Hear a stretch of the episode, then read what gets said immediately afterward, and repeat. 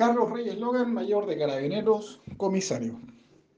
Informar de un lamentable hecho verificado a las 12.20 horas cuando Carabineros toma conocimiento por parte de personal de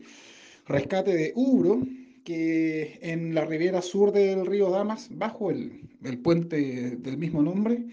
se encontró el cuerpo sin vida del joven de iniciales GED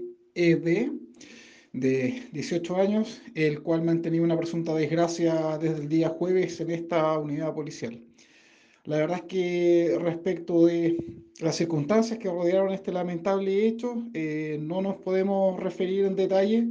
por cuanto el Ministerio Público delegó la investigación del caso a personal de la Brigada de Homicidios de la BD.